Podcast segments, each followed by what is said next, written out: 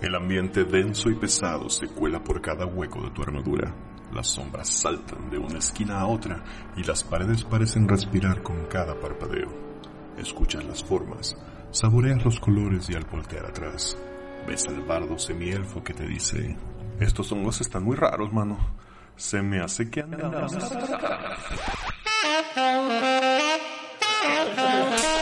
Nuestras palomas no tienen coronavirus. Ah, cabrón. Buenas noches, Guadalajara, Jalisco. Nosotros somos Potionless y este es el episodio número 12 de Andamos Arcanos, grabado el jueves 20 de febrero del 2020. Y como siempre, me acompañan en la mesa DM Galvez, Aló. Osvaldo Luna, Wars to Don comisi to me. ok, Un día va a cantar una canción que sí me sepa y la voy a cantar. ajá, Explota. El calabazo, la hierba seca, me da la fuerza de mil aztecas. Deme donde hablo. No, pues que te digo. Yo. Y Bobby. Buenas noches, perdón. Estamos, tenemos hambre, creo. Tenemos hambre y nos cerraron todos los buffets de comida china por el coronavirus. No. El sushi. ¿El su- ¿Sushi de China? Para empezar, el sushi viene de Culiacán. El bueno es el Y vamos a empezar la grabación de esta noche con un paso más en el camino a la leyenda de los cinco anillos. Con Bob.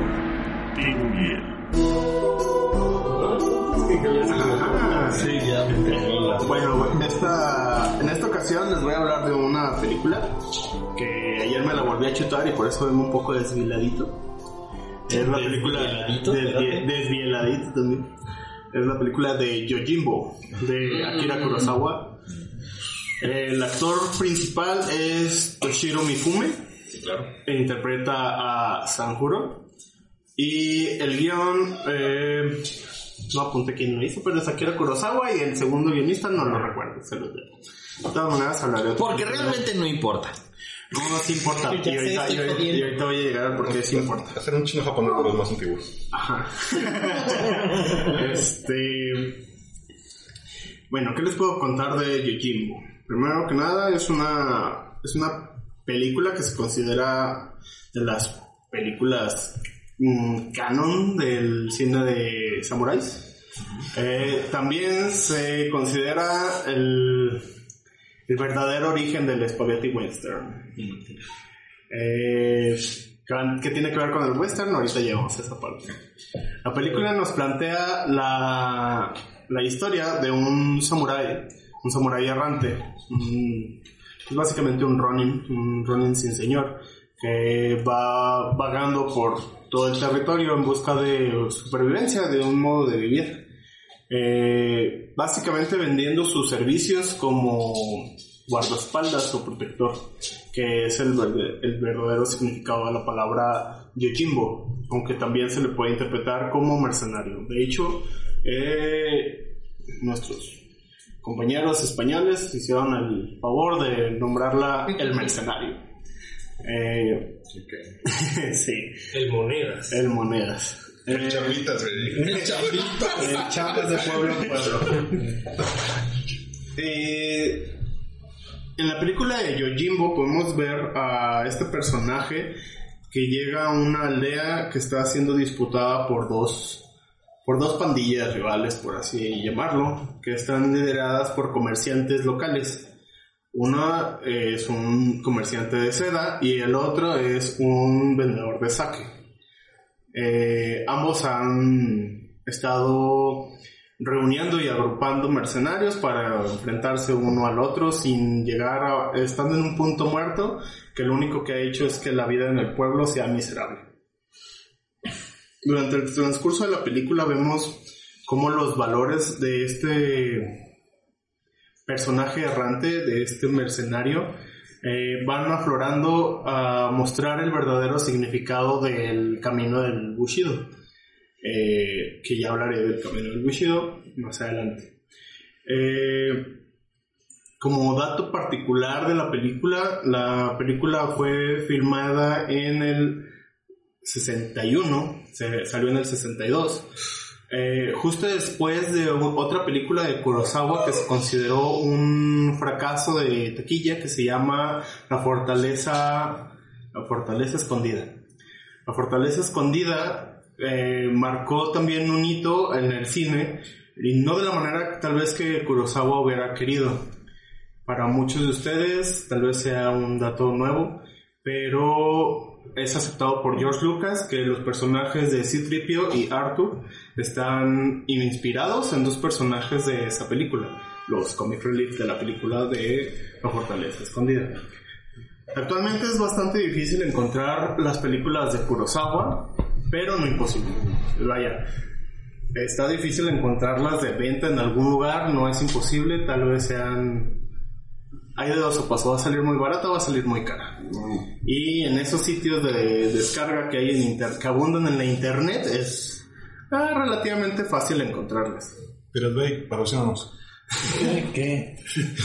Ojalá, pero no creo, no creo que legalmente pueda hacer eso. Exacto.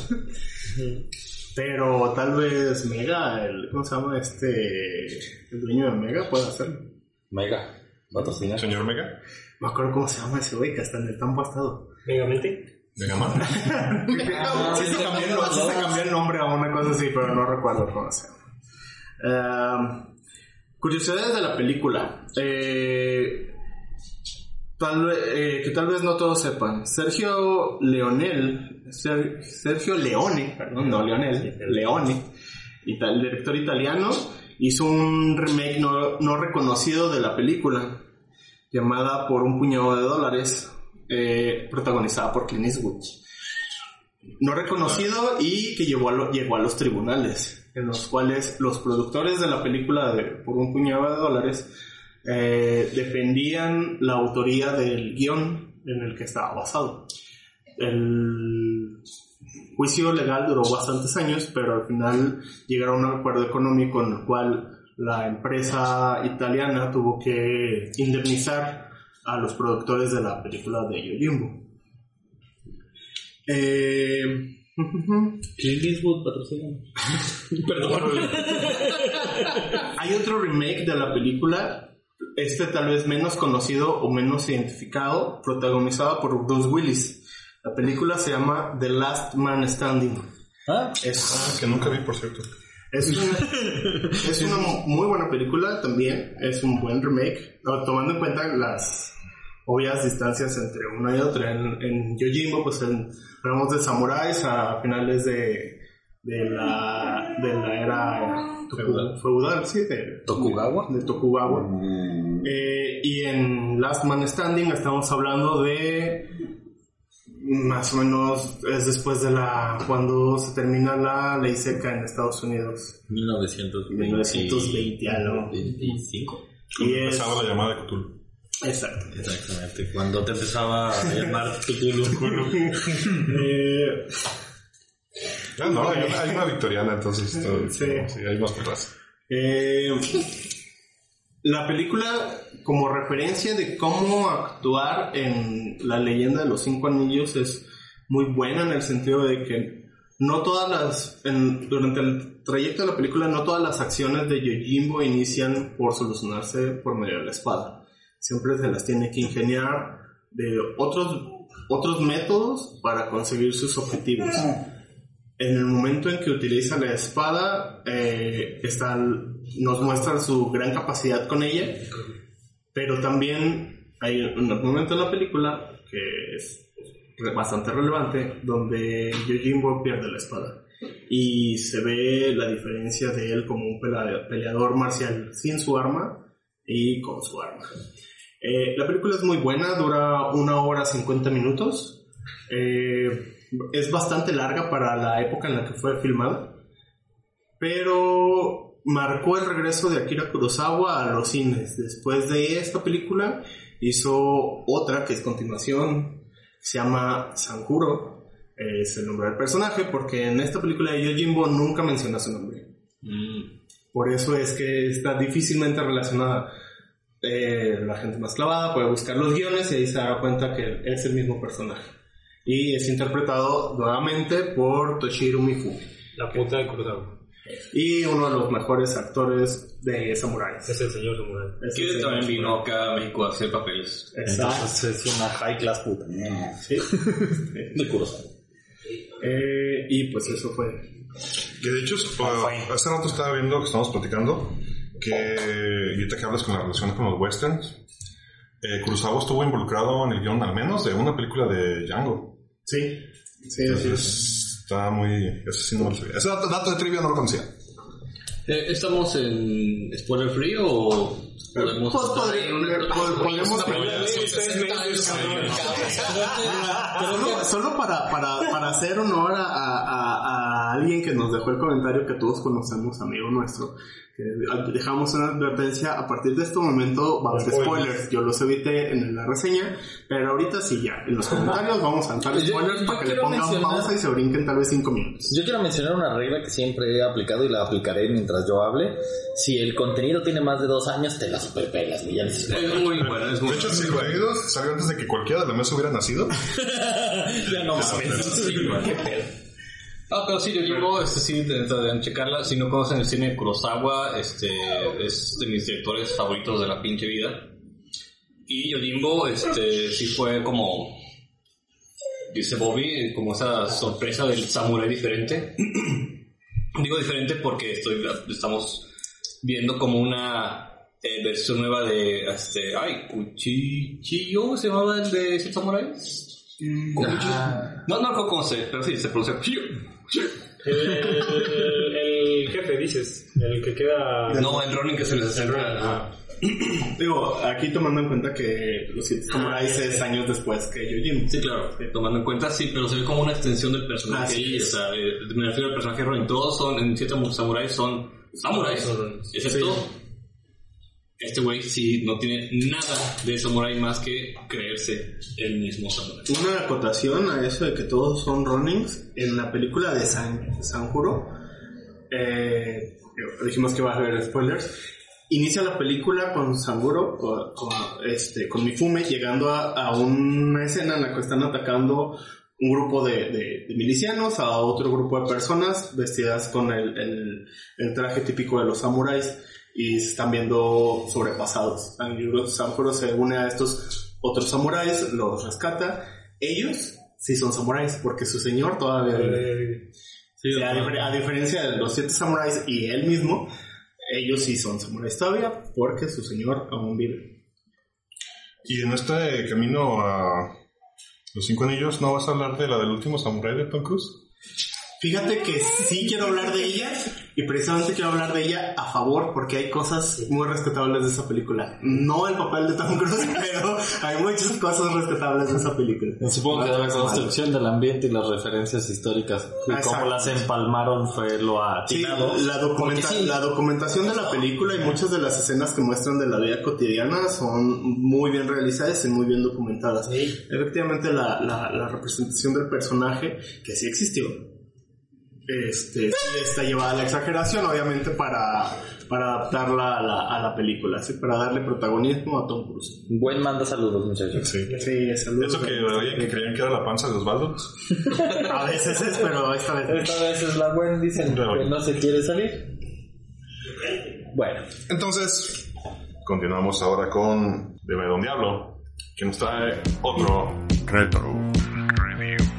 Bueno, bueno, este otro retro review, en este caso de algo este, para aquellos que pueden irse de espaldas con la sola mención de esta blasfemia eh, llamada cuarta edición de Dungeons Dragons.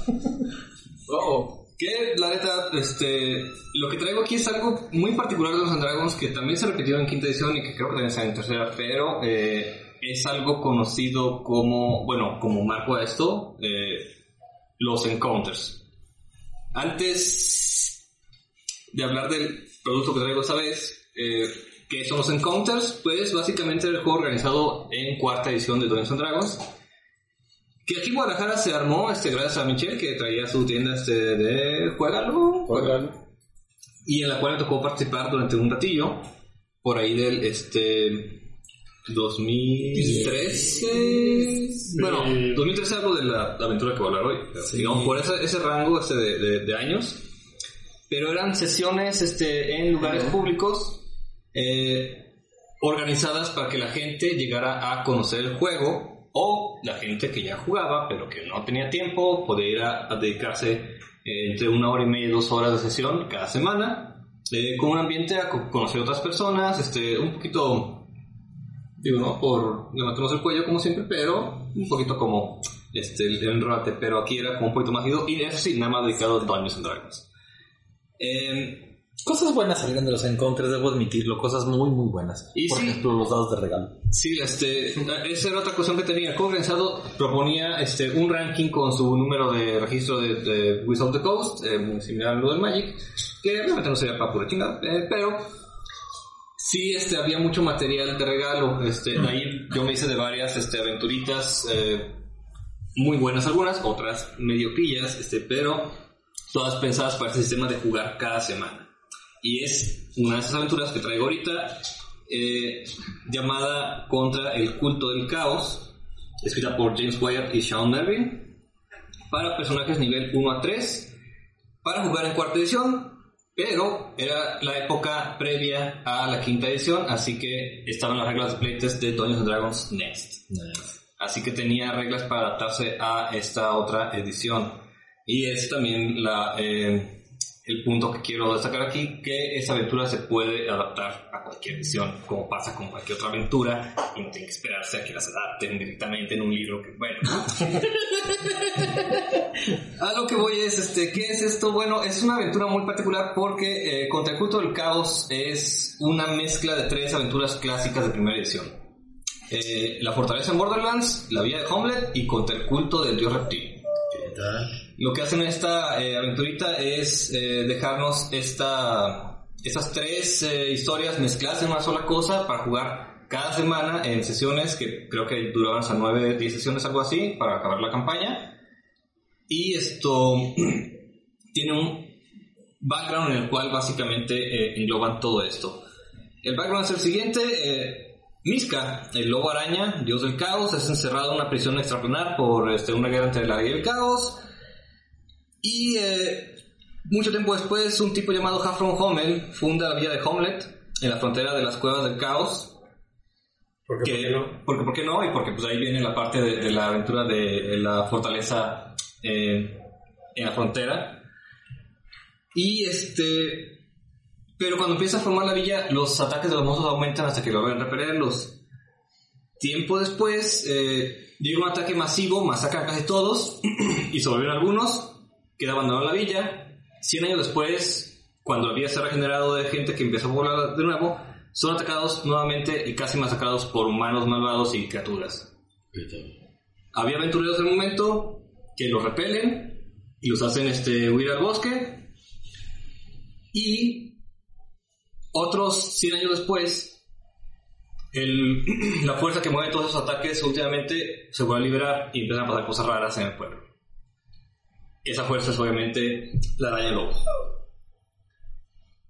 El- la villa se encuentra en ese momento eh, en tensión por las diferencias entre las dos religiones dominantes, entre gente desaparecida, entre ataques nuevos de monstruos y entre ataques de bandidos alrededor. Eh, así que este, las dos religiones reinantes, que son la vieja fe y el legislador, eh, están en una pequeña guerra social y esto hace que un paladín decida ir a investigar a ese lugar y él básicamente contrata a los jugadores. Ese es el gancho de aventura principal. Si suena muy flojo al momento, eh, se pone un poco mejor porque la primera sesión del juego el paladín queda poseído por una fuerza extraña y los aventureros, pues si quieren que les paguen, tienen que, este, digo, en el caso más mezquino posible, tienen que ir este, a llevarlo al templo del legislador que está en el pueblito al que tenían que ir en un principio. Todo parece normal hasta ahí, hasta que lo dejan resguardado con una serie de este, clérigos del lugar que se portan de forma muy extraña. A partir de ahí la aventura empieza a tomar forma porque la aventura, y como viene aquí, que es una diferencia con otras aventuras de Encounters, trae el mapa del pueblo y la aventura se convierte en ese momento en un sandbox. En ese momento los jugadores pueden explorar por donde quieran del pueblo, recopilando información, este, buscando cosas y, empiezan a darse cuenta que eso, el paladín se queda resguardado, pero no nos dejan verlo. Eso empieza a llamar la atención de algunos jugadores, tal vez.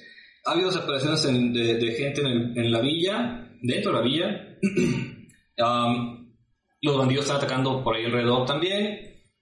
Y cada vez hay más avistamientos de monstruos, esto es goblins, orcos y ogros, en las cuevas del caos, mientras que un aventurero local se fue a investigar y no ha regresado. No, por si quieres ir a un lugar de vacaciones. Esto genera pues varios ganchos este, para que los aventureros empiecen a utilizar este eh, especie de mini sandbox. Y básicamente en la aventura hay tres objetivos. Aquí voy a poner un poquito de spoiler alert. Pero hay como tres pequeños objetivos eh, básicos. Uno es derrotar al culto a Miska, dios del caos, y que está esperando atacar de nuevo como 100 años atrás pasó. Otro es terminar con el culto del dios reptil que tiene actividad escondida dentro del pueblo, de lo cual se va enterando conforme pasan estos ciertos eventos. Y otro es ir a explorar las cue- cuevas del caos para encontrar aventurero perdido. Y eso lo lleva a encontrar un objeto del caos que empieza a explicar los hechos en el lugar. Cuando todo se ha cumplido, hay un último objetivo eh, que tienen que este, lograr y que los lleva a la batalla clímax eh, de la aventura y que puede decidir si salvan a la villa de Homelet o el ataque se desata de todas maneras, se libera el dios del caos y todo va a madre. y esta, esta es básicamente la eh, aventura en cuestión. Am, no nos ha tocado jugarla aquí en Potionless. Me tocó pues narrarla un ratillo en los encuentros nada más. Está esperando este, el momento propicio para levantarse este, de, de donde esté y comenzar esta, una, una aventurilla ahí que puede ayudarles. ¿Qué vas a preguntar lo que yo voy a preguntar? No creo. Nada más quiero establecer que 10 sesiones para llegar a nivel 3 es una chingadera. Ah, exactamente No, pero, es- pero es- no son sesiones regulares. Las sesiones de Counter estaban diseñadas para que estuvieras máximo dos horas. Máximo. Máximo. Una hora, son, como una hora y media. café, literal, llegas, De te sientas, modos, es una tomas. chingadera. Eh, si hacemos como el recálculo para quinta edición, realmente sí podrías jugar todas esas tres este, mini historias y llegar a un nivel 4, yo creo. Yéndome muy, ¿Que ¿No te está gustando jugar a nivel bajo? Puta, me fascina. La aventura este, puede escalar hasta nivel 5 porque hay un montón de eventos muy complicados y hay este, cuestiones que, mm, eso sí, te puedo admitir, la neta es que para hacer cuarta edición esta aventura tiene un nivel de dificultad elevado que era complicado de encontrar en cuarta edición. Nice. Entonces, si por azar del destino se van como niveles 1 a explorar las cosas del caos y no logran escapar a tiempo, pues tienen que enfrentarse a hordas y hordas de goblins y ghouls, ogros y orcos. No mames. Soy nivel uno y veniste al enchorizadero. Fíjate, yo conozco un grupo de aventureros que jugaron una aventura que está pensada para que llegaras de 1 a 4 y se entraron siendo nivel 4 y tardaron más tiempo del que propone la aventura en salir, como en meses. No, de hecho, lo que quiero decir es exactamente lo que dijo Nani. Pero aparte. Eh, no, mi pregunta era: si, si lo jugáramos, ¿lo jugaremos? ¿Harías el cuarta quinta o lo jugaríamos en cuarta? Porque yo nunca he jugado cuarta. Ah, es una pregunta interesante. ¿Quieres jugar cuarta? Eh, estaría. Sí, para no estarle tirando mierda como Villamelón, mínimo. ¿Vas a tirar mierda? Bueno, es que quiero ser parte del grupo, güey. No quiero sentir excluido. Se adapta, realmente, este, insisto, para cuarta, eh, la aventura eh, impresa como tal ya tiene todo para jugar en cuarta edición. Tiene los perso- personajes pregenerados, o puedes armar el tuyo también. Trae todos los encuentros aquí este, por sesión. Ah, trae los mapas incluso, venían mapitas incluidos con la aventura. Eh, muy prácticos, yo tengo en mi colección que los sigo usando todavía. Eso era lo que te decía, el material adicional que traían esas Sí, era- todavía a la fecha lo seguimos recitando. Eh, si se armara para quinta edición, yo en mi opinión creo que sí sube un poquito la dificultad todavía. Ok, va. Muy bien. Pues con eso damos paso a una sección que quiero estrenar. En esta sección me gustaría que dejáramos de lado por un momento nuestra acostumbrada posición objetiva y racional con la que abordamos todos los temas. Entonces me voy. Y nos pongamos en el puesto del fanboy obtuso y pendejo que está encabronado porque cree que el producto de su preferencia está hecho solamente para él. Alias, que solo está encabronado porque el producto de su preferencia no es para él. Es el único alias mundial. Y eso, con eso cerramos a Rasgándonos las vestiduras. Arrastrando media. Y voy a empezar hablando de las cosas, originalmente eran cinco cosas, pero digamos cosas, que no me gustaron de la serie de Netflix del Witcher. Ah, así como va. Así como va. Ándale, a ver. Si alguien tiene más, ver, adelante. Tenemos 10 minutos. No mames, creo que voy en mi séptima vuelta. Ahora, Séptima verde. clamamos de una vez que esta sección es mía. Si alguien la quiere tomar, puede en el momento que quiera. Gracias. Eh, Estas no tienen orden particular. Son cosas que a mí me molestaron, que no necesariamente aportan o quitan a la historia. A mí me, a mí me, me, me- me cagaron. Y pues, ándale. La primera. Mausak. Uf. bueno, O Miausir, como lo ponía en la traducción. En inglés le decían Mausak. Pero si lo vieron con, con subtítulos como yo, le decían Miausir. ¿Cuál es mi pedo con Mausak? Mausak es un druida apestoso, chamagoso, abraza árboles. Exacto. Y si no me, si no lo veo, si no me dicen que así se llama la serie, lo confundo con cualquier otro cortesano en el castillo de Sintra. Eh, hablando un poco más con el personaje, sí estuvo encargado de la, ah, la educación temprana de Siri. De hecho, Pero pues, específicamente. ¿Mm? No solo él, o sea, estuvo presente. Sí, no, pero me refiero a que él llegó originalmente para instruir a Pavetta, mamá de Siri. Y así se, después de lo que le desma dijo, se me hace que me quedo, y según yo, corrígeme si me equivoco, se la lleva Skelly en un rato. Um, Gwen Sí, está encabronada porque no han dicho que spoiler alert. Nomás digo. Ah, bueno. Ah, bueno, por si no, lo, por si no se lo esperaban, o sea, por favor. Eh, spoiler alert. Ah, pero ¿qué más? Este persona aquí y esto va a ser algo que se va a estar repitiendo en mis puntos. Tiene que ver más con el casting, mis quejas, y con cómo fueron representados algunos personajes que yo creo que sí le pega un poquito la trama. Sí. Esa es la primera. Hablando de eso, las brujas, bueno, las hechiceras, mejor dicho. Que no son Sí. brujas, sí, las hechiceras. Así Eh, normalmente en cualquier iteración de cualquier obra no me molesta que no escojan a las actrices más hermosas. ¿Sí? Y no estoy diciendo que alguna, ninguna de las señoras que actuaban como las, las hechiceras no lo son. Son señoras. Madre. Y una de las doñas que pusieron ahí. A excepción de, de, de esta. Se me fue el nombre de la, de la mujer del brujero. Todas las demás sí ya son doñas. Ya no hay una, la buena se veía morro. Sí, se veía morrito. ¿Por qué me molesta? Ok, en la historia original, un punto muy importante es este, esta figura del feminismo dentro de la, de la novela y cómo las hechiceras utilizan su, influ- su influencia sobre los hombres de poder para salirse con la suya. Una de esas es mediante el glamour. Todas traen un glamour todo el tiempo encima. Todas se ap- aparecen muy bellas. Incluso entre ellas está una que después llega a ser la reina spoiler de los elfos, que la mencionan como la mujer más hermosa del mundo.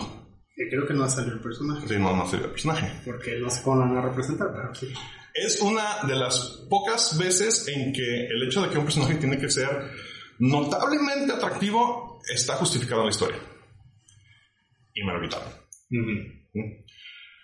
Ese es mi, e- ese es mi, mi pedo con ese punto. Si alguien quiere dar más, adelante. ¿No te gustó el cirujano? de- Es el cirujano. 90, el cir- 200? no, güey, el pinche. ¿Cuánto? ¿Cuántos unos días? Me gustó que viéramos un poquito más de Jennifer cuando está acá torcidita, porque la mencionó muy poco, aunque también me gusta cómo lo mencionó en el libro. Pero estuvo padre ver a Aretusa, todo, ese, todo eso, o sea, spoiler, toda esa bronca del colegio de los, los hechiceros no sale en el libro. Sí, no, es muy... ¿Cómo conoce a Istred? No sabemos, ahí nos lo explicaron. Este, está padre. Pero no, sí, sí me quedaron a deber con, con ese casting. Y eso que no me voy a meter en, en- en- en muchos pedos de por qué esta actriz Marigold no es pelirroja. Exacto. Otra. Eh, uno de mis encabronamientos principales tenemos toda esta situación en la que el continente está en guerra. ¿Sí? Y sí, vemos la invasión del Nilfgaard a Sintra, eh, nos platican que se lo están pasando la chingada, pero una de las cosas que a mí me hacen meterme más en este pedo de continente, de sitio, nación en estado de sitio, es la respuesta de la nación, que suele ser como guerrillas. Aquí no mencionó a las ardillas. No. Si me pusiera súper técnico, las ardillas las mencionan realmente hasta el libro de la sangre de los elfos, que no llega a la serie. Pero ah, ya estamos... ah, Chance, chance. ah, sí, sí. Lo que sí mencionan, y de manera, y este es otro punto que me cagó mucho, es a los elfos y la leyenda de Dol Blatana. Lo mencionaron casi casi a huevo, casi casi porque tenían que cumplir con una serie de... Tenemos que darles estos puntos a la gente para que sepan que existe, pero a mí se me pasa una parte muy importante de la historia que sienta las bases de cómo maneja el racismo entre, la- entre varias razas, no nada más elfos. este, y sí, todo ese pedo del capítulo del Silvan, de, con Filavandrel y los demás elfos, se me hizo soso, se me hizo mal manejado, se me hizo que no aporta nada y ni siquiera te dicen por qué le regalan el laúd a Esquiel. Sí, no, a mí también. Ese, ese, ese episodio. Ese episodio tiene mucha más relevancia en la historia del que realmente aparenta cuando lees los libros. O sea, cuando ves los libros, ahora sí que si los leen, llegan a ese episodio, tomen nota de los nombres. Conforme vayan leyendo el resto, se van a dar cuenta de realmente la trascendencia que llega a tener ese capítulo. Sí, y la serie lo redujeron la a serie se redujeron a tres 5 frases. minutos. Otro punto que a mí no me gustó y hasta, no sé, una parte rara de mí que no me conocía se ofendió. Tu hígado. Eh, es los enanos. Hijo de Dios mío. Partamos desde nuestra percepción de que es un enano en un concepto de fantasía. Sí, sí, Ghibli. Va. Para mí es una muy acertada este, ajá, percepción de cómo Oye, es. y los enanos del Hobbit, o sea, se- llegan a ser la perfección de Ghibli. O sea, si Ghibli presenta las bases de lo que es en una fantasía, con los del Hobbit ya llegan a ese punto de. Joven, el libro, perfección. las películas no. Y Cada quien tiene sus ideas más. creo que vale la pena mencionar que Todavía no has visto esa escena, ¿verdad, pinche Chuy? Ya, y no. Cabe mencionar que en, en este, en los mundos de fantasía, los enanos no son la raza más pequeña. No. De hecho, no es te, pod- te podrías encontrar humanos de tamaño de un enano. No de la complexión, quizá, pero del enano. En la serie escogieron utilizar gente pequeña. Y unos muy pequeños, de verdad, muy, muy pequeños. pequeños. ¿Por qué me molesta? Ni siquiera se podían mover. Ese es el punto. ¿Por qué me molesta? Porque sí me da un poquito la madre ver a alguien de este tamaño tratando de blandir un hacha y contra un dragón.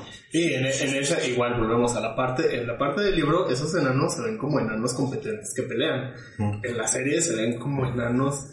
Pues sí, los tenían que congelar porque, güey, ¿cómo iban a justificar que hicieran algo? Dilo, dilo, de circo. Sí, Mal plan.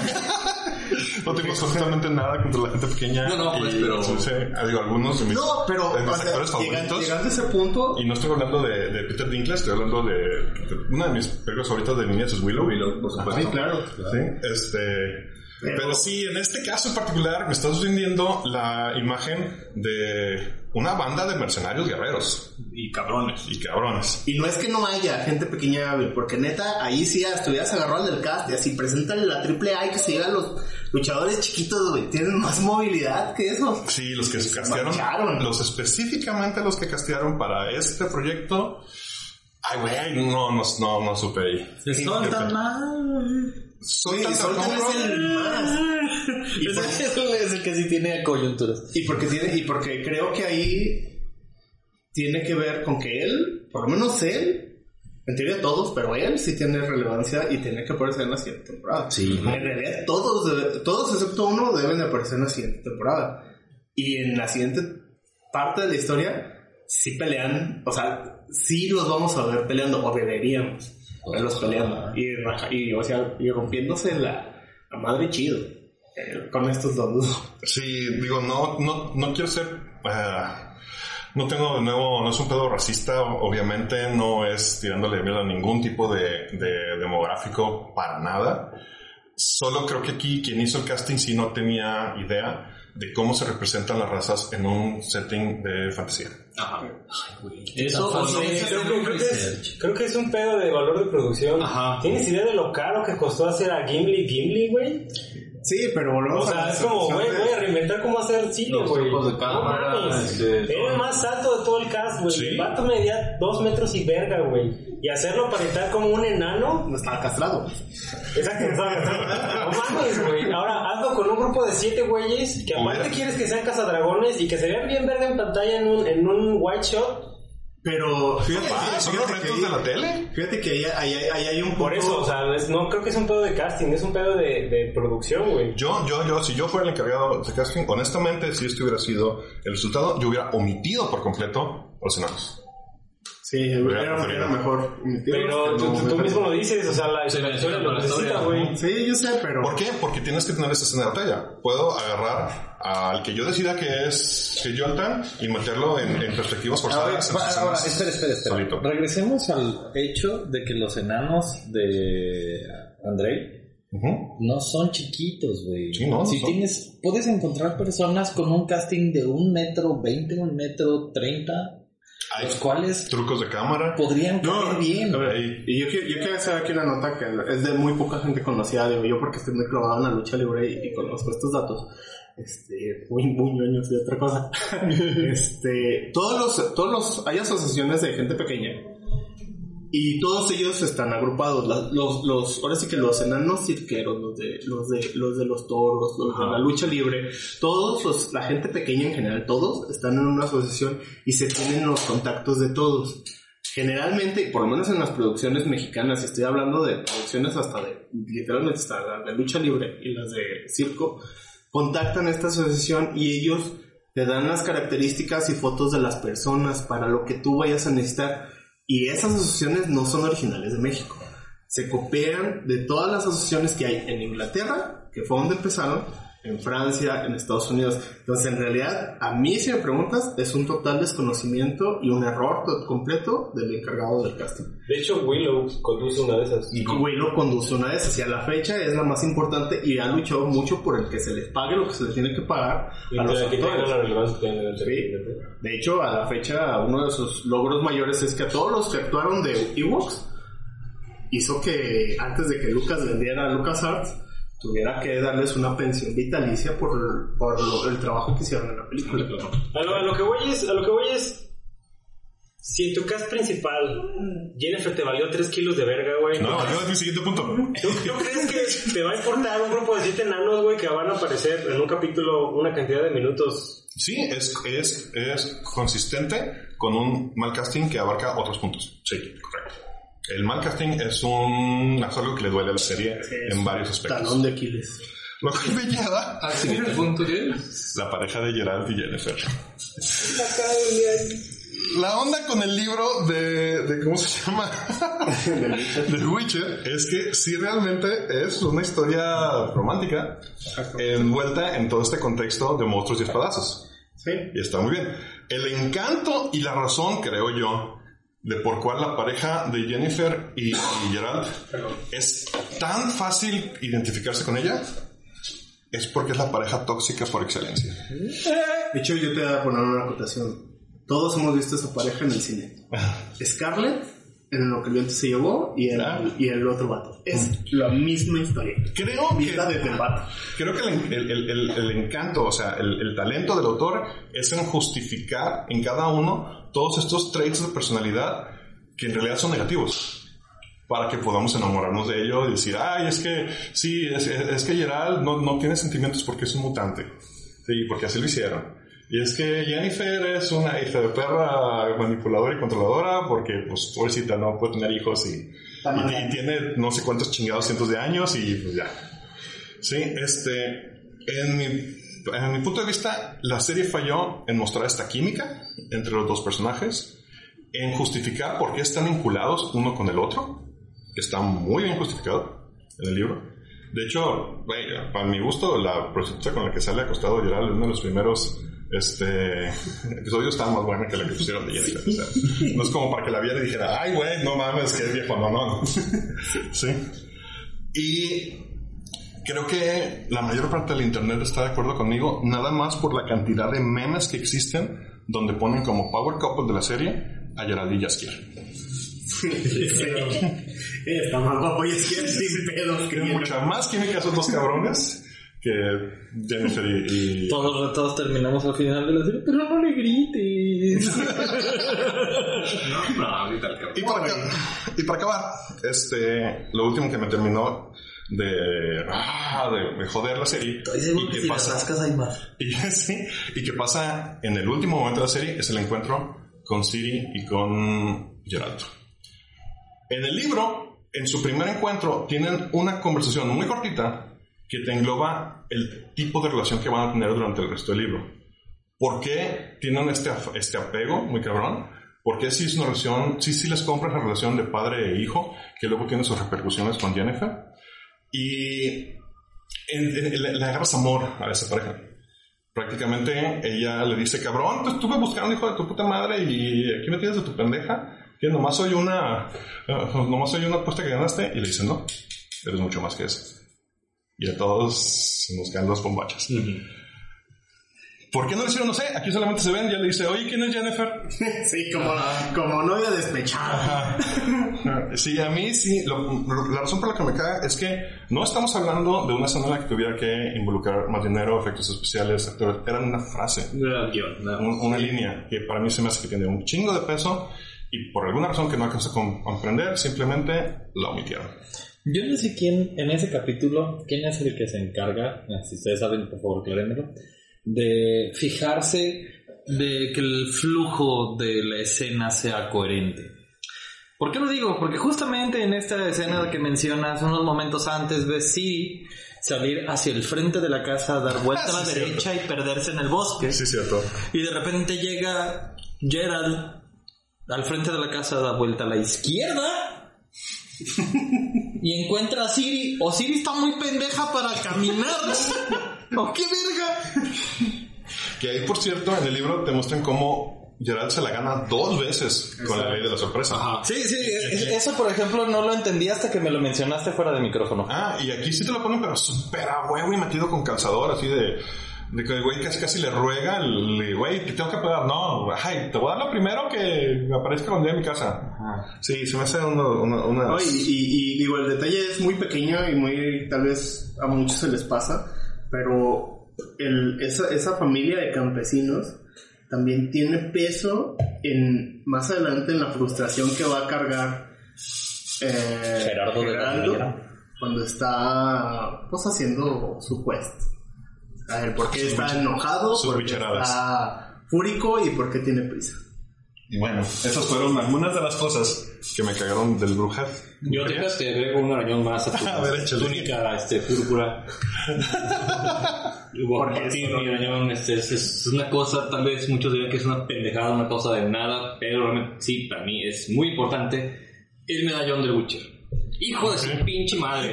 ¿Qué no te? No, no, no, deja de eso. No, el diseño está chido. El pedo es. El medallón del Witcher es una de las cosas más importantes del Witcher. porque en el libro te hace muchas veces a cada rato. Si estás cerca de algo sobrenatural, cerca de magia, cerca de un pinche monstruo, esa madre comienza a vibrar. ¿Cuándo lo viste vibrar aquí?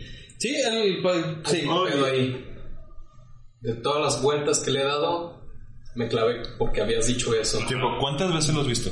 Va por la séptima vuelta. A ver, aguanta. Tintinea. Cada vez que hay algo cerca, hay un sonido. No se ve que vibre, pero hay un sonido. Pero necesitas. El problema es que escucha Disney, pero no te das cuenta que es el pinche medallón hasta que alguien te dice. No te dice, nunca se ve. Es, este- es sutil e implícito.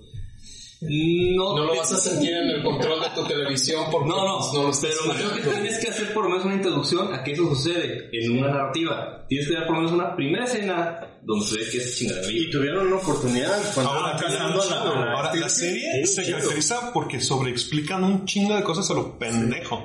El pedo de la ley de la sorpresa te lo explican como tres veces en la misma escena. Que dices, ya, güey, ya entendí. Que no expliquen eso, sí se me hace como. Oye, por cierto, de una raya más a tus vestiduras, porque ya me acordé. Ya parece falta de hawaiano. mi Sí, está mal. El Foltes, Lestriga y Witcher. Sí. Para mí en el libro, esa escena es pilar de cómo interpretas al Witcher, porque cuando llega con Foltest, no llega buscando a ver quién le da una solución. Llega diciéndole, tu pedo es este, lo voy a resolver así, dame chance. Ahora, recuérdame, ahí te según yo, sacan, no tiene nada que ver actriz, ¿no? No, No, no, es pensar tan actriz para que... metértela ya, huevo. Exactamente, e- ese es el de la decisión de te meto a Tris a huevo para rellenar el knowledge del Witcher, entonces ya te dejaron al Witcher como un guerrero pendejo, no como un cabrón que se dedica a saber de las bestias, ¿no? Y eso es algo que me encabrona Y, porque en- sí, y en ese capítulo, tal cual, lo del medallón, o sea, en el, en el libro aprovechan ese capítulo en específico para enseñarte ¿Cómo es un todo su arsenal. O sea, qué hace cada espada, qué hace el medallón, ¿Qué hace la qué cadena? hace la cadena, Sus remaches en sus, guantes. sus símbolos, de, la, sus símbolos de, la, de las manos. eh, todo lo que hace un Witcher está explicado en ese capítulo y acá se lo pasaron sí, olímpicamente. porque cuando está con el baboso este, el tío, eh, cuando se toman las pociones, en el libro te explican muy bien cada poción, qué efecto le da y, y la y el hecho de que el Witcher ya está escuchando cuando la estriga está saliendo y, es- y el tío no escucha nada. Y Dice, ¿qué está otro- pasando? Otro punto importante es la relación que tú mismo mencionaste, creo que también se fue, entre Foltes y el Witcher, porque tiene que ver con la historia más adelante. Sí, ¿cómo se forja ahí? De hecho, es... Hay, hay una relación de le debo más, de que Pero bueno, supongo que si le buscamos ahí, vamos a ir sacando hebras de este desmadre. se, se va a quedar sin Sí, pantalla. bueno, digo, ahorita mencionaron un punto su- que hizo que me acordara de otro. rapidito, rapidito, rapidito. Es, qué feos están los dragones, qué, qué, qué feo. Ay, creo que fue cosa de producción, ¿no? De- Pero- Creo que decidí ignorarlo He deliberadamente. visto dragones en producciones baratas, más bonitos. No, claro, Pero- y- pero es el mismo pedo de los enanos, o sea... Y van a salir más en una pinche escenita. Obviamente, obviamente el, el comentario que yo hacía como justificándolos, pues era eso, era un simple comentario de, de- de- en base a, güey, tú y yo sabemos que tuvieron que hacer circo y maroma teatro para que madre saliera, punto. Pero ciertamente hay un montón de decisiones que desde la perspectiva tradicional de un producto de fantasía audiovisual son decisiones mal tomadas. Una de las escenas, perdón, que ya confirmaron hasta cierto, estoy haciendo comillas en el aire, hasta cierto punto para la siguiente temporada, que nos vamos a tener que esperar hasta el 2021 para ver. Es también una de mis favoritas, que es la de cuando llega a la mansión de la bestia, de la Bella y la Bestia. Uy, te la van a cagar. sí, tengo mucho miedo. que Yo- a, mí, a- camino. a mí lo de los dragones lo que me da miedo es si eso hicieron con una- algo que parece poquito, ¿cuántos se van a querer ahorrar con el Wild Hunt? Con la- con la- se van a poner a cabrones O sea, talqueados. Güey, esa, esa madre tiene, y lo mismo, tiene más relevancia de la Pero mira, ahí, ahí, en- ahí les puedes dar la ventaja, cruzaron la barrera de De dos temporadas. No, no, no, cruzaron, no, no, no, cruzaron la barrera de los invasores, güey. Todo el mundo había dicho que, o sea, las, las primeras fotos eran de, güey, esa pinche cosa se ve de plástico y se ve bien puteada. Y, sea, que lo viste en pantalla, dices, ok, la- las armaduras. Ah, las armaduras de. Cruzaron No, el mismo que era la primera prueba que enseñaron con la peluca blanca, todos dijimos bácala y ya después dijimos, ay, apá. Siempre hemos dicho, vaya, pa. Saca el bolillo. el virote que traes ahí. Pero bueno, ¿Por qué ponen cara de colegial? Es panadero. bueno, ya ahora que ya puedo descansar mi alma, ya que saqué esto por fin. Estoy seguro que no tienes para más, pero ya cortar. Sí, vamos a hacer la segunda parte después, cuando sea la segunda temporada. Pasamos a la... El tema de hoy. Tema de hoy. Donde ahora sí, vamos a hablar de lo que queríamos saber, de lo que yo quería que hubiéramos hablado la semana pasada, pero se puso buena la plática. Vamos a hablar de Eberron. Este... Eberron, un pequeño antes de empezar y porque me queda un 1% de pila en esta cosa. Eh, es un setting de campaña, con todas las de la ley, que se publica en el 2004, pero nace de una de un como concurso que hizo Wizards, ¿correcto? Sí, en 2002. Unas comillotas. Y en una búsqueda de un setting nuevo para, para su... En su defensa dicen que recibieron 11.000 Ajá, un setting. entradas diferentes. Escogieron esta. O esta, no sé. Este, ah, El creador es Keith Baker, Keith Baker. a quien ya hemos mencionado en- cuando hablamos de lo de Rolls sin Dados, que tenía también uno de un, un- juego ahí. Y pues el universo eh, se centra en un continente llamado Cor Corvette, no sé cómo dice, Corvette, que se encuentra recuperándose de la que fue una gran guerra, que dejó ahí algunos estragos. Y algo que es muy particular de este setting para mí es el manejo de la magia. De hecho, es lo catalogan como Magic Punk. Ve, sí existe la magia, pero, por ejemplo, lo como yo tengo entendido es la magia muy elevada es muy poco común, la magia muy baja es extremadamente común. Yes. Y la combinan con algo de tecnología que no vemos en campañas de, de, Día libre, ¿no? de- ajá, de Fortnite normal. Vemos estas aviones flotantes, perdón, naves flotantes, no son aviones, este, barcos flotantes, eh, eh, power, por magia.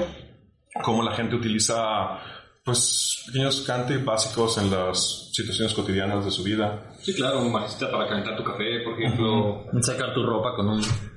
Creo que como antecedente, eh, en- se supone que en Waterdeep, esto es desde segunda, la, la policía, la, la guardia de, de Waterdeep, todos pueden lanzar conjuros. Ah, sí, sí. Sleep y Magic Missile. Es así como de cajón. Si no puedes lanzarlos, no puedes ser parte de la guardia. Un minuto ahí, no cualquier Magic Missile, el Magic Missile de que el Ajá, que no solo te pega huevos, sino que aparte te paraliza. Exacto. Ok. Sí, ¿Cuántos entonces, son los que tienen este. Este. Ese. ¿Video de criminales? No, no, no, todas, pero tienen un. tienen- o sea, cuando, cuando te encarcelan, hay posibilidades como un 90% de que te manden a un coliseo Ah, que valgas verga. Es sí. Ah, sí, así. No, los, los Harpers son una sociedad secreta y comillas en el aire porque en realidad todo el mundo sabe quiénes son. Pero estamos en el error. Pero bueno, vamos a ver, Ron. Hay algunas razas nuevas. La mila que se me hace la más característica son los Warforged. Estos constructos eh, vivos, tipo Johnny 5, que pueden ser de cualquier clase, que son como estos resabios de esta gran guerra.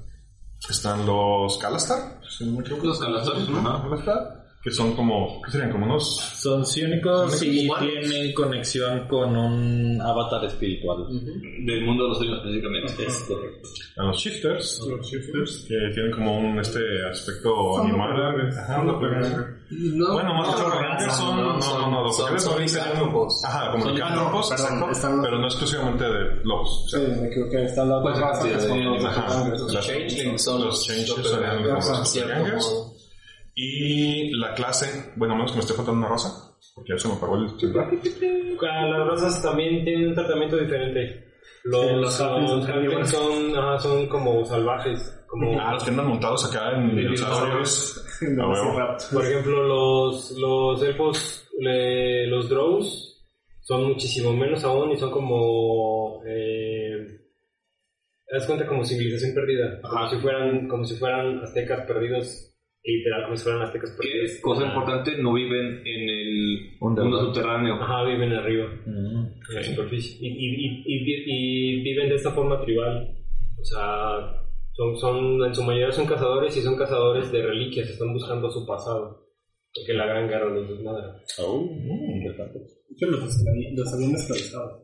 Otro, otro detalle interesante ahí, ahorita que estamos tocando las razas, este, específicamente promueven que razas que típicamente son malas sean de alineamiento bueno y viceversa. Este, razas que regularmente son consideradas buenas, puedes empujarlos hacia el lado malo. Lo del, el nivel de alineamiento es el mismo, Sí. es, es el estándar, pero promueven como este tipo de, que, de situaciones, pues.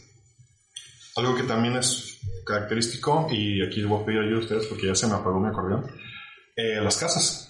Ah, Ah, las o sea, casas. tienen que ver con la marca. Hay las marcas que maneja cada casa. Sí, las Sí, marcas después de la Gran Guerra, este, que en cierto modo es una especie de guerra mundial, eh, los reinos que quedan, que se quedan como una especie de, eh, ¿cómo se dice? Am, trato, amistad, ¿cómo se Sí, alianza, Una alianza. una alianza, este, ah, pues se definen un poquito más por la, formación de casas, casas que usan la magia que está presente en todos los días para este, potenciar eh, su poder político y económico. Y pues básicamente un, eh, cada una de las casas usa algo llamado la marca de dragón, esta palabra de marca dragón se va a ver también en otras este, cuestiones de Eberron porque eh, la cosmogonía de Eberron es la pelea entre tres dragones y cómo la destrucción de ellos al pelear formó el plano etéreo, formó este, el mundo de demonios e infiernos y el plano en que todo mundo vive a gusto. O sea, A gusto. Corva. Entonces, eh, existe eso que se llama marcas dragón, que son este, marcas como tatuajes vivientes y mágicos que este, pueden estar o pueden no estar en una persona común y corriente. Y las casas se dedican a buscar la gente que tenga la marca específica que vaya de acuerdo a su casa. Así que este, la gente o el personaje que elijan que tenga una marca eh, puede o no estar dentro de una casa y va a tener ciertos beneficios. Ok, esto es algo que yo no tengo duda. Entonces, ¿naces con la marca? ¿Y, te- y la casa te marca, busca? O se te manifiesta en un momento dado de tu vida como un X-Men. Yo pensaba que más bien, o sea, nacías dentro de una casa y ellos te brandeaban por así de- No. como vaca. No, de, de hecho, tú puedes tener la marca y no ser parte de la casa, pero si la casa te descubre, te casa. Esta- y tienes dos opciones, o te unes o... Esta alianza que se hace, alianza entre comillas porque es un pedo mascarada, vampiro, es como eh, básicamente empiezan a recopilar estos güeyes a la gente que tiene estas marcas para hacerse como soy más poderoso porque tengo más gente que tiene esta marca y puedo... Se vuelve una guerra de clicas, pues. Ah, es como, es como este pedo como mega corporación. Ajá, es más eso, son Lo, corporaciones. es- lo que tiene que ver a trascendencia es que en la última guerra alguien activa un artefacto mágico milenario que es el que destruyó una de las naciones, que es el hoyo por el que nos hicieron volar. Este, y para activar este tipo de aparatos necesita tener alguien con la marca. Entonces las casas quieren controlarlos para tener control sobre esos objetos cuando los encuentren. Y esas casas pertenecen a gente más arriba de edades y cosas así, que son los que los manipulan para... Sí, más bien son, digo, jefes corporativos. Ahí lo puedes dejar. Son corporaciones enormes, cada una de las casas, eh, solo que tienen nombre de casa, eh, y que rigen aspectos económicos y sociales. Eh, cada una de las casas se dedica a una cosa específica. Por ejemplo, la casa de la, eh, de la, la casa Medani, que es la marca de detección, se dedican a este, perseguir gente, espiar gente y cosas como esa, ¿no? Eh, la marca del encontrar por la casa Tarask son gente que se dedica a buscar artefactos, eh, recuperarlos, entregarlos a quien le pertenecen, casi nunca en realidad, se los quedan ellos. y este, así un montón de otras casas como la marca de, este, de la artesanía, la marca de la curación, la marca este, de la hospitalidad. Eh, incluso eh, hay una muy particular, la marca del pasaje de la Casa Oriente, y muy particular porque ahorita hablando de Magic Punk, Magic Punk, perdón, que es lo que este, mueve esto, o sea, en lugar de elegir el vapor, el combustible, este fósil, lo que tú quieras para mover las cosas aquí, la magia mueve todo. Y aquí es donde entra esta, esta parte de cómo se transporta la gente en este mundo. Número uno, barcos voladores. Pero no es un barquito este, con un globo como se da en muchos casos de fantasía medieval, sino que es un barco movido por medio de un cristal que contiene un elemental de fuego. Este Muy elemental imputado. genera un círculo de fuego alrededor del barco que lo hace este, transportarse por los aires. Y el tren relámpago. Uf, el tren relámpago es una cosa Mis rodillas. es este, básicamente un tren que se mueve con un elemental de rayos eh, que genera energía que va pasando eh, por la parte de abajo del tren y esto va por un riel de puros este, como pilares eh, que van transmitiendo energía para hacerlo flotar. Que aquí me gustaría ah, interrumpirte un poquito. Quiero agradecerte, Chuy, porque una de las cosas que, así como mi, mi bucket list de rolero, siempre tenía el- las ganas de asaltar ese tren y por fin lo conseguí. Así como nota, pues ya jugamos Everron este, como un one shot de meses. Sí. No va a ser mancho. Vengo, no. Sí, que más bien sí es una campaña en realidad, lo que iba a ser un one shot. Creo que con el solo hecho de incluir el barco volador y el tren relámpago, ya puedo decir, Toto, ya no estamos en la costa de espadas. Sí, no. No, de hecho desde el inicio, este, casi todas las campañas tienen esta ciudad eh, llamada Sharn, que es, bueno, como un punto de inicio, puedes empezar otros reinos, pero aquí, eh, por ejemplo, con lo que jugamos en ese rato fue el primer libro que salió de Ebron para quinta edición, que era la este, guía del viajero o encuentra caminos de Eberron y trae como una, una especie de preview de la campaña, cosa muy simple. En la cual vienen las razas este, a elegirse, vienen las casas, tiene explicación toda la campaña, no tan amplio como viene en el libro nuevo, que igual lo puedo ver. Qué dolor de cabeza haber sido para imponerle el nombre, porque en realidad la palabra más sencilla es Pathfinder, pero obviamente Sí, sí, no la vamos a usar. Aquí es Pathfinder, ¿dónde es Dragon? Paiso, patrocínanos. Uf, sí. Digo, aquí como nota, y, y, y, y es así como bien relevante, este señor trabajaba muy de la mano de, de Pathfinder. Sí, claro. Cuando Pathfinder Estaba en- estaba en Wizard, que no era Pathfinder, pues tenía, era Paiso, y hacía, publicaba las revistas Dragón, eran, eran bien compis.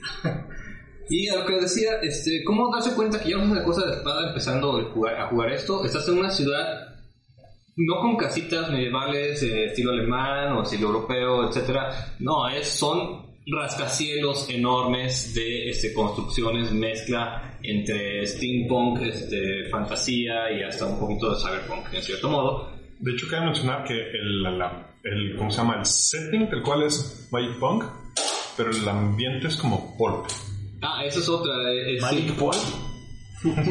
O sea, es tal cual tienes un Magic Punk porque es lo que te explica la tecnología y el modo de vida, pero las aventuras son pulp. Si quieres, este, si no tienen mucha idea de qué es el pulp, eh, les voy a dar un ejemplo simples, aunque no tan fantasiosos, Indiana Jones.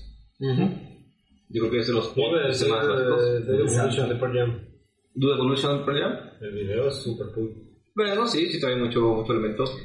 Y bueno, yo lo de fantasioso es de nuevo haciendo comillas grandes porque Indiana Jones es muy fantasioso. El arca, el arca perdida tiene es Sí, un, claro, un claro. artefacto Pero mágico. es que eso se basa el pop en historias este, que pueden tener una base más o menos realista, más o menos histórico, pero metiéndole una eh, fantasía eh, sin llegar a lo mismo mágico de la marca europeo. Yo quiero romper la yo quiero romper la tranquilidad de Chuy, la momia. La momia. Sí, la neta. la momia es Paul. Sí, desgraciadamente. Sí, tienes razón. Ah, ¿no te gusta la momia? No, ¿En ninguna de sus presentaciones? tal vez en la muy viejita de los 40 eso. Ah, no, bueno. Sí, a la que le falta. Fantasma que camina. Mejoraré mi track. El Ah, fantasma que camina. Sí, me gusta. Sí, bueno, La la película la película, el cómic y, o sea, la- todo el fantasma que camina es Pero todo el concepto, es más, Hasta el Fantasma 2020. hasta 2040. los defensores de la Tierra. Es una chulada, Los sí. defensores de la tierra de Paul. Eh, Más Goonies. más- Los es Goonies. este, pero enfocado a los infantiles, sí, también. Sí, sí, sí. Todo ese tipo de cosas, Pero ese bueno, tipo de, pero sí, de- pero- de, este, bueno. aventuras, digamos, se pueden... ¿Ahora ha envejecido bien? ¿De Cero Tierra? No. Chinatown. Este, la- Ah, del Séptimo Chino, Séptimo el Government del China. Ah, Paul. tengo que hacer un, un headshot de basado en Victor Lee de China. Pero con Cthulhu, para que todos acaben locos o muertos. Eh, pues, pues eso, básicamente, ahí, desde ahí te das cuenta que no se hace una cosa de la espada. Y eso es un super plus. Desde que empiezas y ves una ciudad atascada de gente y no son solamente humanos, sino que vas a encontrar hasta goblins caminando y vendiendo este, Orcos. orcos, este, que... Es como, es como decíamos las- la, puse. la otra vez, es como... O sea, estás viendo lo que verías en Calabozos y Dragones, en, en Los Reinos Olvidados, pero este twist, o sea, en el, en el simple hecho de que las razas no son iguales, no se conducen igual, tienen como un trasfondo diferente, es otro mundo. Y, y en su tiempo, o sea, y a la fecha, pues es una bocanada de aire fresco para los que nada más juegan Dungeons and Dragons. Es una variación muy positiva. Muy, sí, muy chida. Eh, y esto que, que estamos hablando pues es lo que discutimos en la otra- la- el otro programa. ¿Qué hace un setting? Así es. Todo esto es lo que está haciendo el setting Everron, que sea un setting, algo diferente incluso para el estándar de Dungeons Dragons. Y algo que te da apertura, porque no te da una aventura, te da todo para jugar dentro de él. Ah, sí, este, si se consiguen este librito este, de apenas como 200 páginas, que es el primero que, no, incluso menos, como 170 páginas, que es como el primero que salió, eh, tal cual, con eso ya te da todo el setting. Se agarra, compran el libro completo, ahí sí tiene todo. señales. Y si quieren un poquito más, agarren los de 3.5. Este que tienes aquí, ¿cuál es? Este es el Wayfinder's Guide, es el, Es el que salió previo al que está ahorita, oficial, Ese fue su, vamos a ver si les gusta. pero no es el de 3.5.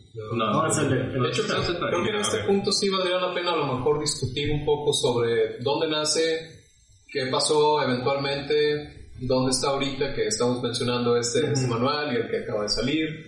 Este, el setting, como mencionábamos, eh, sale en 2004.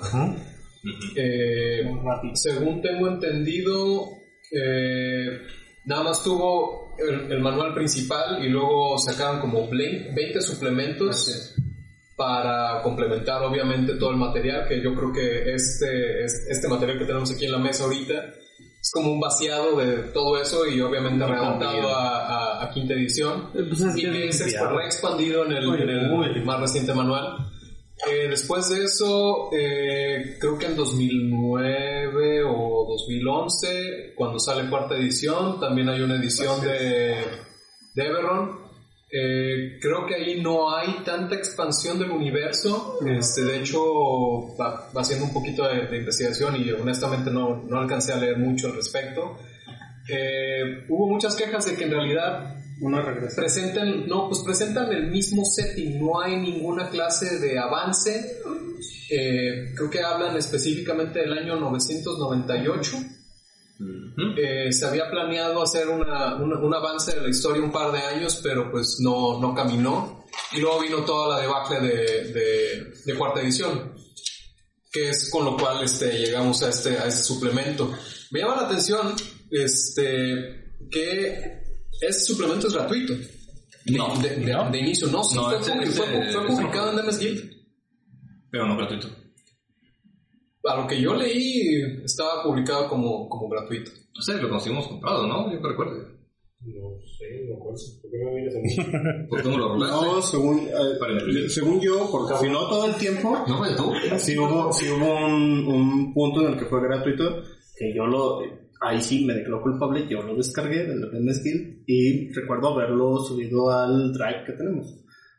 Pero... Ya si después lo No empezaron a cobrar, pues me imagino Sí, que bueno. debe haber sido porque pues dijeron, güey, si se están bajando mil copias al día, pues hay que sacarles dos dólares, ¿no? Mínimo, cabrón. Digo, o sea, ahí, ahí aportando un poco lo que dices, en tercera edición efectivamente el, el, el año es el mismo que aplican en cuarta edición, pero en los suplementos que salieron, que eran del tamaño de estos, eran del mismo Choncho, del mismo choncho del, del manual básico, sí avanzaron. Y eso fue la queja, que cuando, que cuando sale cuarta edición, y este manual también, sí es como un, todo lo que pasó previamente, es como de lo que se quejan los fans de Star Wars ahora, lo mismo. el universo El, expandido. el sí. universo expandido se fue al carajo, es igual.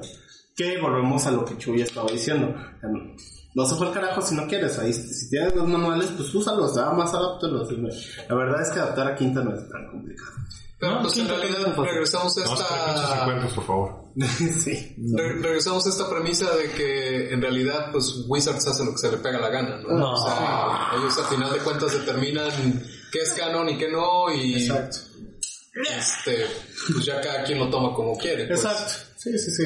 Sí, más en, en cosas así, o sea, si ya tienes los manuales, pues que es canon, lo que dijimos la vez pasada, lo determina la mesa, no, no quien te vende los libros. De acuerdo.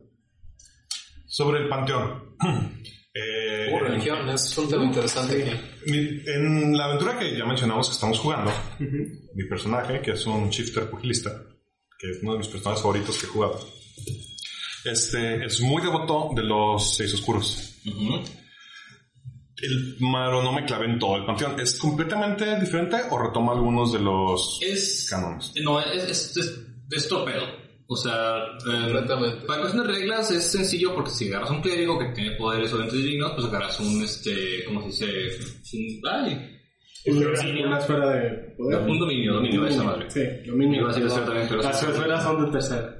De seguro. De segunda. De segunda. Y dominio, pues, No, no, no, tercera. ¿No lees el webcomic, muchacho? En, lugar de, Y yo soy el clérigo.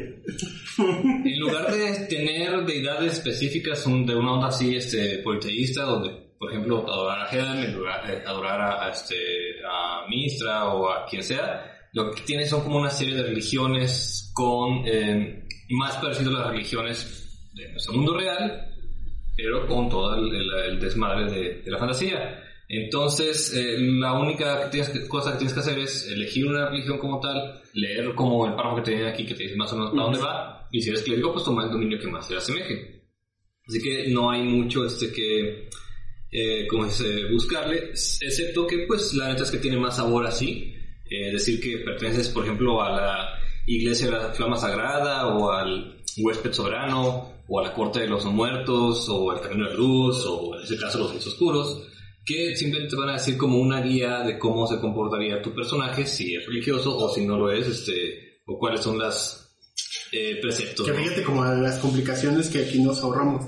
Mi personaje no es tan religioso, pero su religión es completamente en contra de los oscuros.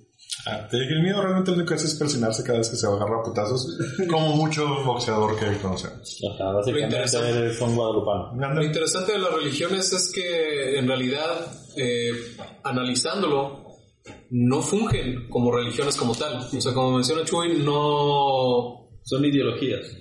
No, más bien son como cultos. Son, son, son como sociedades secretas, en Por eso, realidad. o sea, son, son, es gente que adora a ese güey. Cultos y- de fantasía. Ajá, o sea, Sí. o sea, me refiero a, me refiero a, o sea, si hay un güey en algún lado, en alguna ciudad, eh, oculto en la chingada, haciendo un ritual en su pequeño altar, güey, a, Dice. a ese güey, o sea, ajá.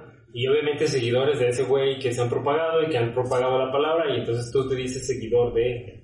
Si eres muy clavado, si eres muy religioso, pues probablemente si hayas, si hayas Sí, o tienes, o una, categoría que te amarre a un dios. Y hay, clérigo. sí hay peso este, político de las religiones en los gobiernos de las ciudades Y en las casas. Y de la y hasta en las casas. Porque, porque en realidad algo, algo que creo que no lo hemos mencionado es que, o sea, la magia existe, la magia funciona como normalmente funciona la magia, pero de alguna manera está, en su concepción está basada desde los elementos.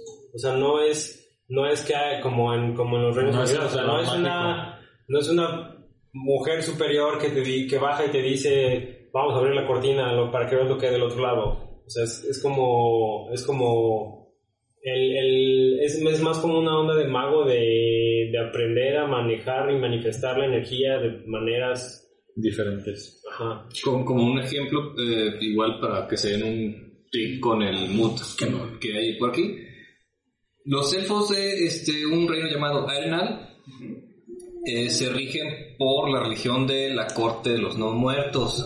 Y esto es básicamente que ese reino mantiene el poder este, gracias a que un cierto grupo selecto de hechiceros elfos se convirtieron en lich y este, son los que mantienen el poder de ese reino ahí y mantienen la religión. Ah, son los priistas. Ajá, así mero. De un Dying Court Pri. Y, no, y, no- Y curiosamente son los que más este, se están centrados en la realidad y menos en teorías te- te- teológicas. Con todo esto de cómo proviene la magia y cómo se maneja, pues no hemos hablado de algo que es la clase que incluye el, El artífice. que es el artífice. Eh, no hemos visto, creo, cómo quedó ya final el artífice. Pues lo platicamos Sí. en- Ah, no, de hecho, claro, te aventaste todo un... Cierto. Pero tú, Neandy... Hablé tú- 10 minutos. Sí, es cierto. Este, pero es que no escucha el programa. Ah, perdón, señor Tyler. ¿Cómo los sientes en, en su approach a artefactos? el arti- el artífice en comparado con las cualquiera de las demás clases. Sé que generalmente son o, o- o No, casters no, o marciales. eh, eh, Creo que mi, mi, mi opinión no podría ser objetiva porque no he jugado con la última versión. No, pero con la que jugaste. Ay, Ah, no una Tendremos que jugar con la última versión. Sí, que fue mi, fue mi percepción de lo que hablaste, que te gustaba más como lo habíamos, la que, la que habías parte, usado. parte de mi de mi predilección por la clase específicamente tiene que ver por cómo nací en el espacio, por llamarlo de alguna manera. Cuando yo empecé a jugar, ver un objeto mágico era imposible, mucho menos crearlos, ¿no? O sea, ese pedo era completamente ajeno para mí. Pasé años y años con esta misma tónica donde mi DM jamás me daba nada mágico, no había nada mágico en los demás Ah, personajes en la mesa. Este, No, no, no, creo que, creo que o sea, en realidad Yo soy es, es- tiene que ser- Bueno. yo, yo no me puedo quejar de Jesús, así que Yo tampoco. ya los demás este, Tengo más cosas mágicas ahorita en mi personaje de la ronda que lo que tengo en toda mi vida de jugador. Sí, va. figúrese nada más y eso es regla.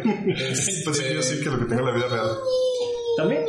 Entonces, llegar eh, a esta clase en la cual, honestamente, yo tomé esa clase específicamente por, por descarte. ¿Sabes? O sea, porque Chuy llegó y dijo, bueno, pues está este, pueden usar este y este, ahí por si alguien quiere. Y nadie tomó el artífice y dije, bueno, pues a ver de qué va, porque honestamente no tenía ni idea de lo que me iba, de lo que me iba a meter. Bueno, en este momento aprovecho para preguntarte qué es el artífice. Creo que es específicamente un clérigo de la magia. o sea, es, es, es este... Te curo tu este- magia. ¿Anda malito de mi magia? Es este Mar- conjunto de toda la toda la magia que existe y que permea el, el, el universo, o este universo en particular, está vaciado en una sola clase. ¿Sabes? O sea, desde mencionados, por ejemplo, las lámparas en la calle están con un hechizo de luz constante. Este personaje puede hacer una cápsula este, para tener un cantrip de luz en su, a, su- a su disposición. Y de ahí darle para adelante. O sea, este- esta onda de imbuir objetos mágicos, canalizar la magia a través de, de ellos, eh, suplantar esta, esta habilidad que en algún punto el ladrón tenía este, del uso de objetos mágicos, todo eso está englobado en la clase. Qué chido. Sí, es básicamente el tecnócrata de... Ay, güey, quiero. Esa, esa versión específicamente que usamos, que no es la oficial que se grabó Sí, después, es un- es un, un- es un homebrew que encontré muy chido, en mi opinión. Tiene variantes de este artífice, tal cual es alguien que usa la magia en la parte este común de la vida, pero para eh, explicarlo, pues piensa en un alquimista, por ejemplo, que hace pociones, que hacen cosas. Piensa en el caso del personaje de Neandy, eh, es, es un artillero arcano. O sea, tiene un pinche este, cañón que dispara un putazo de rayos, por ejemplo, y es nuestro sniper en Que, el grupo. que está basado en, en una de las Prestige Class para, para, para artífice de tercera edición. Sí, pero es como que no hay, eso es lo que hacemos son. Sí, no, sí, no, a lo, que voy es que yo que sí jugué Artífice en tercera edición, eh, a mí me gustó, lo vi muy natural, yo no sabía que era Homebrew, porque pues eso era un Artífice. Ujú. 3.5 me sonó bastante lógico que pasara eso, o sea, que, que fuera una de las versiones. Y la, la otra variante de artífice que está ahí es uno que básicamente crea eh, Homúnculos. Robots. Bueno, la- no, no son homúnculos, en ese que tú tienes, que estás usando tú, el otro variante es que él crea robots. Entonces tienes un compañero que puede ser un robot humanoide o este con forma animal y que lo vas upgradeando con lo que subes de nivel para que sea más fuerte o más rápido o que tenga ataques de fuego. Cañones Sí, láser. Una, una chulada en realidad. Y Tiburones con láser. agregando de la, de la también omitida y odiada cuarta edición, en cuarta edición nace una raza o subraza específicamente para el artífice que es el Self-Force. Es alguien que ¿Era como raza? ah, es una subraza. El autoforjado. O sea, tú, tú, tú, tú tenías tu raza normal. Por ejemplo, yo el personaje que manejé era elfo, pero la subraza era Self-Force. ¿Qué pasaba? Todos los bonificadores que te da tu raza los pierdes y, da- y tomas los que te da la subraza. ¿Qué tenías de particular? Alguno de tus miembros, uno o dos, no estaban. Y eran mecánicos. Eran prótesis. Y tú reparabas estas prótesis y hacías prótesis. Yo, mi personaje era como su labor altruista. En un, en un hospital hacía prótesis para la gente. Era Yepeto. Básicamente. Pero Era, sí, era Windy. si todo esto no les convence, este, ¿qué es lo que debe tener su aventura Pulp? Y que viene aquí en el librito como una guía. Dinosaurios. Y sí, dinosaurios. Hay dinosaurios. Hay dinosaurios. No hay Cadillacs. Güey, Trenes y dinosaurios. Bien. Tienes dinosaurios. No, este, eh, lo que hacen las exóticas, sí, los héroes tienen que ir de repente a reinos completamente fuera de, de lo común, este, a explorar ruinas este, perdidas, a eh, entrar en reinos cubiertos de niebla para ver qué se encuentran. Eh, Perdón, no De hecho, cuando hici- ah, corríjame si me equivoco, cuando hicimos este haste al, al tren relámpago, lo alcanzamos montados en, En dinosaurios. dinosaurios, ¿verdad? en Triceratops. Triceratops. Verde, yo no estuve, qué mal pedo. Te tuviste que ir con... Sí, Pues le. En esas aventuras, los jugadores, los personajes de los jugadores son remarcables. Es un énfasis particular en que los héroes se tienen que ver este, como algo Eh, bueno, Heroicos Heroicos tiene como muchas, este... No, tiene que verse... Sí. Heroicos mamalones, eso. Que creo, no sé, no sé si eso es parte, o sea, no sé si el libro te lo haya dicho o tú lo hiciste por tu cuenta, el pedo que nos dijeras, escoge un ítem mágico o un arma mágica. O sea, no sé si es parte de eso o fue pedo tuyo. No, fue pedo. ¿Yo agarré algo mágico? ¿Traigo algo mágico? Todos deberían traer algo papá Rum. No acuerdo. Mikael Stark traía su cuarzo. Sí, algo, de- pero había Otra- objetos utilitarios. Pues. Otra cuestión es, los villanos también tienen que ser remarcables. Debe haber villanos recurrentes, debe haber villanos que se están amenazando constantemente, o debe haber una revelación de un villano que está súper cabrón. Ostentoso y cabronzote. Al más puro estilo de Santo llamando a Blue Demon. Ujú. Santo llamando a Blue Demon. Y una recomendación que yo les recomiendo bastante también, este, si van a jugar esto, los puntos de héroe. Alguna Heroic Los. Hero Ah, Points, que sí, no es una mecánica de sí. Dungeons Dragons, viene en la guía del día por si quieren checar, pero es básicamente darle puntos a los héroes que se renuevan cada vez que suben nivel y con esos puntos pueden potenciar sus tiradas o hacer algunas cosas que cuando les falta. chingaderas. Que Es, siempre se me olvida que tengo. es más que nada para salvarlos de una muerte estúpida, por ejemplo, o ayudarlos, dándoles el último empujón para que se chinguen al malo, este, o... Que es, la representación de este elemento eh, de escritura que caracteriza al pulp, que es el cliffhanger, Ajá, básicamente. Sí, si tu personaje de repente, tu artífice eh, necesitan este, una llave específica, no la traen, el artífice podría tenerla.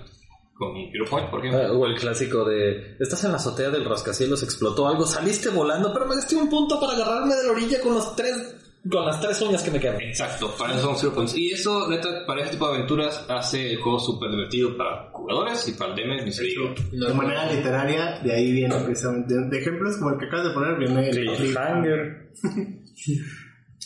que te hang de este clip. Bueno, este, espero, quiero cerrar diciendo que espero que si haya una segunda parte de esa aventura. Sí. Igual podríamos hacerla para el canal, si le quieren ver. Creo que no, es, no es presión a Chuy, que está aquí por lado de mí. Lo, lo primordial antes que nada debería ser conseguir el ah, ahora, esa, esa sería la pregunta.